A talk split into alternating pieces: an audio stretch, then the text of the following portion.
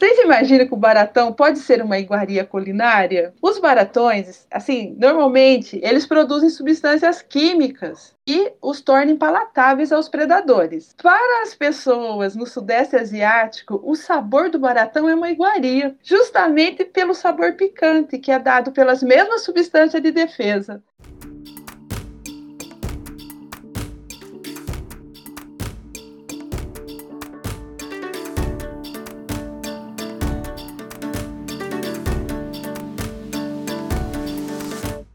Olá, ouvintes! Sejam todos bem-vindos a mais um episódio do PantaCast. Eu sou a Natália Gabriela e hoje serei a apresentadora desse episódio. Ame-o ou deixe-o.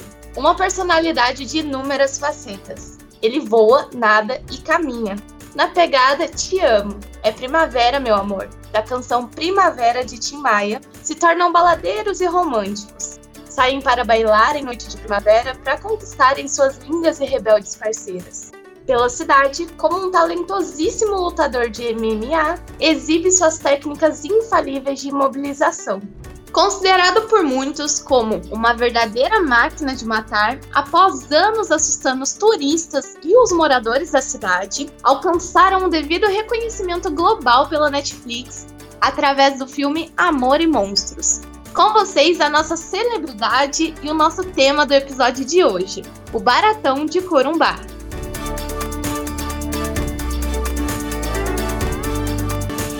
Para participar desse episódio incrível e nos apresentar um pouco sobre o assunto, trouxemos os professores William Marcos e Maria Ana Farinácio, do curso de Ciências Biológicas da Universidade Federal de Mato Grosso do Sul, campus do Pantanal. Olá, professora Maria Ana e professor William. Olá, Natália. Olá, Maria Ana. E olá, ouvintes. Eu agradeço aqui o convite né, do Pantacast para participar desse episódio. Né, e é sempre bom participar né, de divulgação científica. Bem, o chamado baratão de Corumbá, ele é um animal fascinante, assim como todo grande predador, como onças, tubarões, o tiranossauro rex. É, o conhecido baratão de Corumbá, na verdade, não é barata nem tão pouco de Corumbá. Eles são hemípteras, percevejos, e são encontrados em todos os continentes, né, com exceção da Antártica, naturalmente. Né, e agora vamos falar um pouquinho sobre esse incrível animal. E, professora, será que no mundo real os monstros são os baratões de Corumbá? Não, mas eu tenho as minhas dúvidas. O baratão faz parte do meu imaginário desde a graduação, desde o meu segundo ano no curso de biologia da Unesp de Rio Claro quando meu professor de invertebrados, ele ministrou a aula sobre esse grupo de insetos. Apesar de eu seguir na carreira de botânica, essa aula ficou gravada na minha mente. A imagem de uma barata gigante atacando um sapo é algo impactante, apesar de eu ter aprendido que não era uma barata. E quem diria? vim morar em Corumbá, no meio do Pantanal, onde existem muitos baratões, inclusive no meu quintal. Será que esse imaginário ficou para trás e agora eu consigo encarar esse hemíptero da família Belostomatidae com a mesma normalidade que eu encaro um caruncho de arroz? Já que também é um hemíptero. Bom, professores, como muita gente ainda não conhece o baratão, a gente coletou algumas dúvidas dos nossos ouvintes e trouxemos para vocês. E a primeira dessa, dessas dúvidas, né, é referente a como esses animais conseguem ficar submersos na água. Vocês poderiam falar um pouquinho para a gente? O baratão ele é considerado uma espécie semiaquática. Eles são encontrados em ambientes de água doce, ocorre preferencialmente em locais com bastante vegetal, vegetação, como lagos, lagoas, pântanos, rios, e eles se agarram é, abaixo da superfície da água em plantas aquáticas, como salvíneas, ninféias, camalotes, ou seja, o ambiente pantaneiro é ideal para eles. Eles conseguem ficar submersos na água, mas para isso, eles necessitam captar o oxigênio atmosférico. O, os baratões carregam o ar entre as asas e o abdômen. E eles bombeiam o ar atmosférico ou mesmo de bolhas de água de bolhas de ar, desculpa, que ficam presas às plantas aquáticas para um reservatório interno, é, através de uns sifões que emergem é, da extremidade posterior livre do abdômen. E professora, eles conseguem ficar muito tempo dentro da água? Eles são semiaquáticos, né? Apesar de viverem a maior parte das suas vidas na água, esses baratões eles podem voar e a grandes distâncias. Eles voam, em média, três a quatro vezes por ano, sobretudo é, na época de grandes chuvas e também em noites de lua cheia. Professor, é, todos os baratões eles têm o mesmo tamanho? Qual seria maior baratão já encontrado? Qual o tamanho desse baratão?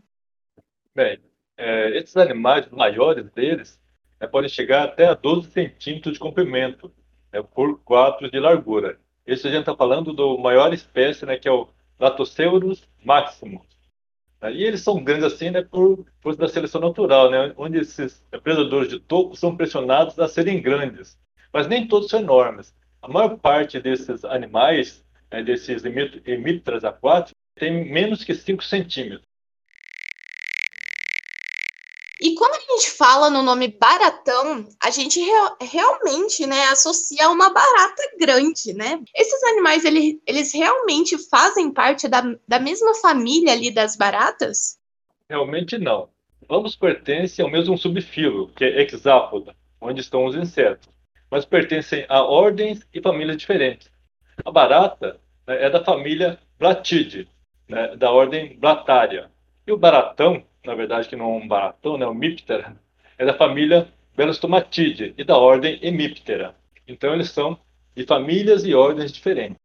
Professor, por serem aí de famílias e ordens diferentes, eles acabam tendo algumas diferenças. O senhor saberia nos dizer é, quais coisas esses animais têm em comum, né? O que o baratão e a barata têm em comum e no que, que eles diferem? Bem, é, como eu falei, eles são insetos, né? então tem toda a característica geral de inseto, né? que são seis pares de pernas, né? duas antenas e por aí vai. E é, em relação à morfologia, né? a forma do corpo, né? eles têm a forma do corpo achatada, e a coloração similar, né, que é uma coloração é, meio amarronzada. Então, o que eles têm de similar é isso. Já as baratas, elas têm um aparelho bucal mastigador. Se você vê uma barata, você vai ver que ela mastiga né, o, o, que ela come. E já o baratão não, tem um aparelho bucal picador-sugador. Então ele pica o que ele vai comer, né? Então ele suga, pica e suga. Já a barata, ela rói, né? Ela mastiga o que vai comer. E professor, qual o período de vida desses animais? Eles vivem por muito tempo?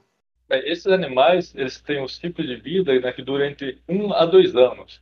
E são animais extremamente frágeis fora da água, né? Eles morrem com muita facilidade, né? Eles, eles desidratam é, rapidamente, é, tanto é que a maioria deles, que a gente vê fora da, da água, é, estão mortos, né? Ou é, estão agonizando. Né? Então, são animais é, extremamente é, frágeis nesse quesito, né? Então, eles vivem de um a dois anos. Então é por isso que é comum a gente ver baratão embaixo dos postes de luz, por exemplo, ou existe outra explicação para isso? Esses animais eles são atraídos pela luz. Tem uma época do ano que eles saem em revoada, né, eles saem voando, é, onde tem luz, né, eles acabam né, sendo atraídos pela luz porque eles é, partir da lua cheia, né? Então, quando a lua cheia está tá grande, está iluminando, eles saem para voo. Aí, nas cidades, é, essa lua cheia pode ser ofuscada pela iluminação artificial, atraindo esse animal é, para a luz. Aí, realmente, eles vão para lugares onde eles têm saída, né? Da cidade e acabam morrendo por lá. Então, eles são atraídos pela luz. E uma curiosidade, uma dúvida, na verdade, que eu acredito que muitos moradores, né, principalmente de Corumbá, em que esses baratões são mais evidentes, podem ter. O que os baratões comem? Alguém poderia nos dizer aí, professora Maria Ana? É, bom, os baratões, eles são predadores aquáticos de grande porte. Se alimentam de peixes, sapos, rãs, grandes insetos, coleópteros, presas que às vezes chegam a ter dimensão maior que a do próprio inseto. Professores, quando a gente ouve alguns relatos né, de alguns moradores da cidade sobre a comparação de baratões de antigamente com os dias atuais, por exemplo, é muito comentado que em anos passados a quantidade de baratões na cidade era maior. Por que esse número diminuiu? A revoada acontece né, quando determinados fatores ecológicos ocorrem, como temperaturas, é, umidade do ar, nível da água, etc., é, que tem a ver com coincidência desses fatores para que haja grandes nevoadas. Logo, se não houver essas coincidências, geralmente o número desses animais na cidade é baixo. Professora Mariana, esses baratões, eles existem só em Corumbá ou eles estão presentes em outras cidades do Brasil? Sim, eles estão presentes em muitos lugares. Como o professor William já comentou, né? É, na verdade, a gente for pensar, existem várias espécies conhecidas como barata d'água que pertencem a essa família. É mais ou menos 150 espécies. E elas ocorrem é, em todas as áreas subtropicais e tropicais do mundo. Aqui no Brasil, é, elas ocorrem praticamente no país todo. É, até o momento, só não foi encontrado baratas d'água no estado de Sergipe e Pernambuco. Nos demais, todos os estados têm sim. E inclusive na Amazônia tem muito também. Professora, a gente trouxe a fala de um ouvinte e a gente gostaria que você falasse a respeito dessa fala. A pessoa disse assim: Ouvi dizer que ele tem uma das ferroadas mais doloridas do mundo. Isso é verdade? Bom, se é a mais dolorida do mundo, não sei não. Mas assim, o que, que a gente tem é, na literatura é que no homem a sua picada provoca uma inflamação local relativamente extensa. Então, é, muito provavelmente é bem dolorida sim, mas a mais dolorida do mundo, não sei se é verdade não. Tá bom, professora. Muito obrigada. Para finalizar esse episódio, vocês teriam alguma outra curiosidade ou outra característica desses animais que vocês gostariam de compartilhar com a gente? É, eu encontrei algumas curiosidades, acho que talvez sejam interessantes aqui para contar. É, vocês imaginam que o baratão pode ser uma iguaria culinária? Os baratões, assim, normalmente eles produzem substâncias químicas e os tornem palatáveis aos predadores. Para as pessoas no Sudeste Asiático, o sabor do baratão é uma iguaria, justamente pelo sabor picante que é dado pelas mesmas substâncias de defesa. Então, o temido baratão também é apreciado na alimentação. Achei bem interessante isso, né? Bem diferente da nossa realidade na Ásia, geralmente, eles comem inseto, a gente não tem esse costume, né? E uma outra coisa que eu achei muito bacana, interessante, é que esses insetos eles foram usados em pesquisas sobre a estrutura da fibra muscular. Alguns fenômenos, inclusive, foram demonstrados pela primeira vez nesses insetos. É, se alguém ficou curioso e quiser pesquisar um pouco mais sobre esse assunto, é só procurar pesquisas sobre o fenômeno da oscilação miogênica, que foi demonstrado pela primeira vez nos músculos de voo do baratão. Então, achei bem interessante isso também. É, se alguém quiser pesquisar um pouquinho mais sobre isso, né? E hoje, né, é, voltando àquela minha questão do começo, né, sobre o meu imaginário, hoje eu acho o baratão um inseto espetacular, muito interessante, desde que ele não caia em cima de mim em uma noite de lua cheia. Bom, professora Maria Ana e professor William, o nosso Pantacast agradece imensamente a participação de vocês para falar sobre um episódio tão legal, diferente e interessante, né? Eu tenho certeza que quem ouvir esse episódio vai se sentir, vai sentir ainda, né, mais curiosidade em conhecer o nosso baratão. Então, muito obrigada por fazerem parte disso e aceitarem o nosso convite. Oh, obrigada, Natália, pelo convite. Obrigada ao Pentacast por mais essa oportunidade. A gente está trazendo conhecimento, trazendo, fazendo divulgação científica. Muito obrigada e tudo de bom aí para vocês. Também agradeço aqui ao Pentacast, né, a nossa apresentadora aqui, Natália, né, e a todos né, que tiverem curiosidade sobre esse animal, né, procurem pesquisar vão encontrar muita coisa legal sobre esse inseto. Lembrando né, que não é uma barata e nem de corumbá. Aos nossos ouvintes. Eu espero que tenham gostado desse episódio, né? E fiquem ligados que toda semana nós temos episódios é, novos em todas as nossas plataformas digitais. Muito obrigada, gente, e até a próxima.